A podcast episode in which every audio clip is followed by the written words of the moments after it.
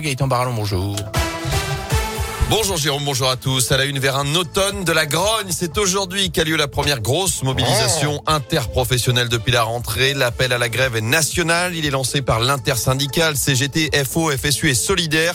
Chez nous, à saint le cortège partira à 10h de la Bourse du Travail pour rejoindre la place de l'Hôtel de Ville.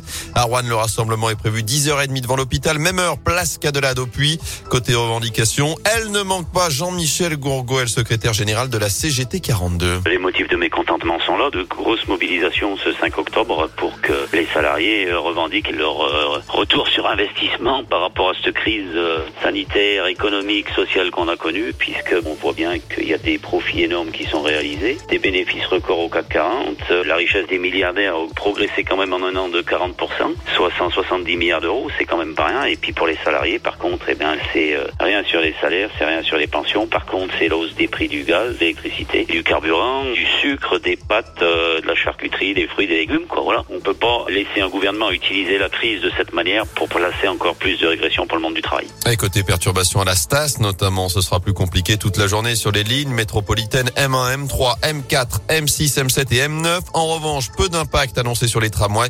Il y aura aussi des difficultés dans les crèches et les cantines, notamment à saint dans l'actu également, les aveux du principal suspect dans l'affaire de la mort d'une Stéphanos de 50 ans. Son corps avait été retrouvé samedi matin dans un pré à Monistrol-sur-Loire. L'homme de 24 ans qui s'est présenté à la gendarmerie en fin de journée samedi a reconnu avoir percuté la victime avec sa voiture, mais il parle d'un accident. Il a été mis en examen et placé sous contrôle judiciaire hier, selon le progrès.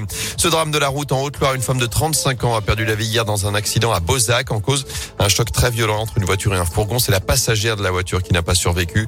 Le conducteur lui a été gravement blessé, conduit à l'hôpital nord de saint Le soulagement dans la Loire, l'homme de 68 ans porté disparu depuis hier dans l'Ondaine a été retrouvé sain et sauf.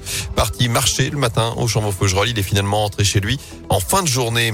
Une obligation mais pas de sanction. Les automobilistes qui ne pas de chaîne de pneus neige ou de quatre saisons sur la voiture n'auront pas d'amende cet hiver, annonce hier du ministre de l'Intérieur, alors que cette obligation entre pourtant en vigueur au 1er novembre, notamment dans de nombreuses communes de la Loire et de la Haute-Loire. Des opérations d'information et de pédagogie accompagneront la mise en place de ce dispositif dans les prochaines semaines, selon le ministère. Les suites du derby dimanche soir entre saint et Lyon. D'après le programme, un supporter de 23 ans a été placé en garde à vue et sera jugé prochainement. Deux fumigènes ont été retrouvés dans son caleçon. Un autre a lui été placé en garde à vue pour être entré sur le terrain. Vous l'avez peut-être vu, Jérôme, après l'égalisation Oui. de Wabi Kazri sur penalty à la 95e minute. Cet homme de 35 ans a expliqué, on peut presque le comprendre, qu'il n'avait pas réussi à contenir sa joie au moment du but de l'ASS. Enfin, le patron, c'est lui, Thomas Pesquet, a officiellement pris les commandes de la Station Spatiale Internationale. C'est une première pour un Français et a occupé ses nouvelles fonctions jusqu'à son retour sur Terre prévu en novembre. C'est donc lui qui sera chargé d'accueillir un réalisateur et une actrice russe qui en orbite aujourd'hui pour tourner le tout premier film de fiction dans l'espace.